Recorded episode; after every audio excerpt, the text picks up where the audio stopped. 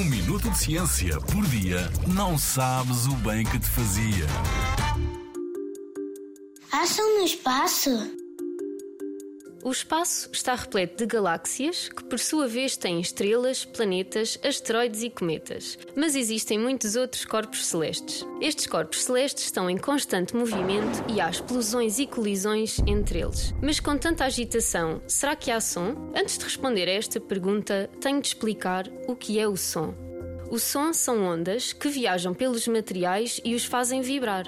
O som precisa sempre de um sólido, um líquido ou um gás para viajar. Na Terra, o som chega aos nossos ouvidos através de ondas que se movem pelas partículas de ar que estão à nossa volta.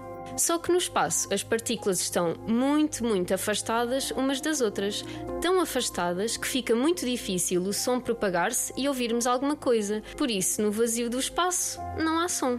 No entanto, fora do vácuo, neste vazio do espaço, o som existe. Um desses exemplos é no planeta Marte, o nosso vizinho vermelho. Em Marte, a NASA, a Agência Espacial Norte-Americana, conseguiu registar o som que o vento faz através de uma das suas sondas. Achas que o vento de Marte é mais barulhento do que o vento aqui na Terra? Na Rádio ZigZag, há ciência viva, porque a ciência é para todos.